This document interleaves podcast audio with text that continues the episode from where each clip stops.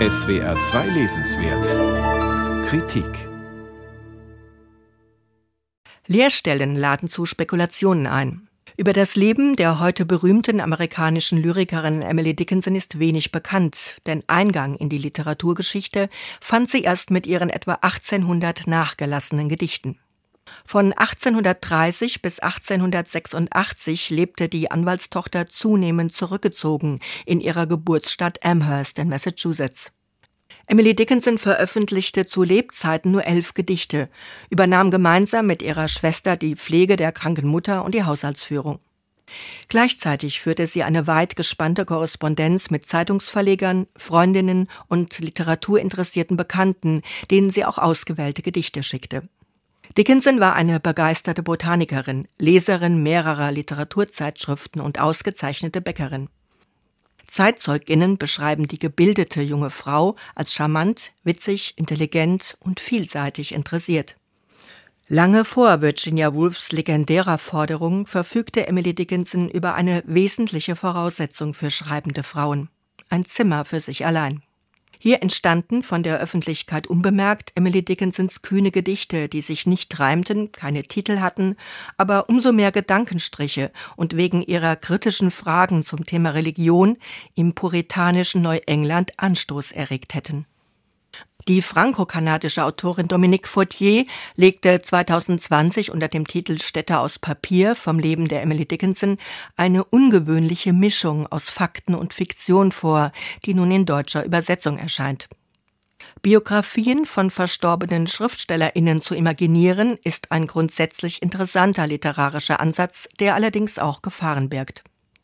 Mangelnde Fakten verführen dazu, die Porträtierten als Projektionsfläche für eigene Vorstellungen und Bilder zu benutzen.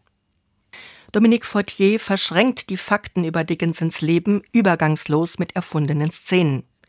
Dies ist verwirrend, da beides im Präsens erzählt und auch kein Konjunktiv eingesetzt wird.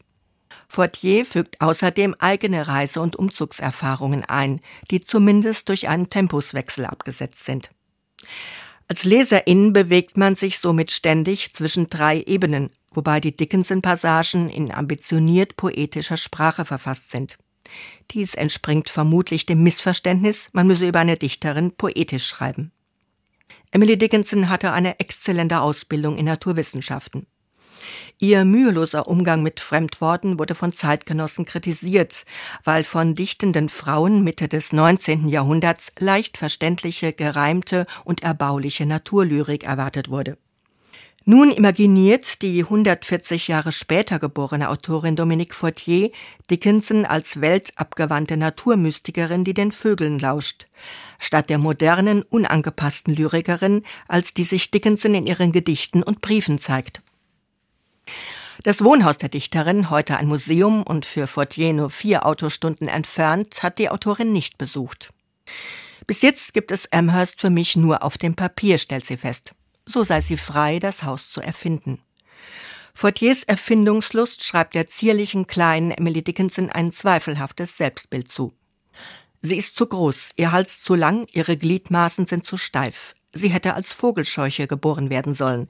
Lässt sie das junge Mädchen sinnieren. In einem der erhaltenen Briefe von Dickinson freut diese sich dagegen, zu einer hübschen jungen Frau heranzuwachsen, die bestimmt jede Menge Verehrer haben wird. Dominique Fortier schafft immer wieder Bilder von erstickender Idylle. Die enge Freundschaft zwischen Emily und Susan, der späteren Frau von Emilys Bruder Austin, bestand beispielsweise nicht seit Kindertagen, da Susan erst später nach Amherst zog. Austin und Susan sind auch kein unsicheres 21-jähriges Paar, als sie heiraten, sondern beide schon Mitte 20. Mit Emily Dickinson hat das alles wenig zu tun und die Fantasien der Autorin führen leider auch nicht zu neuen Erkenntnissen. Dominique Fortier, Städter aus Papier. Aus dem Französischen von Bettina Bach. Luchterhand Verlag, 20 Euro.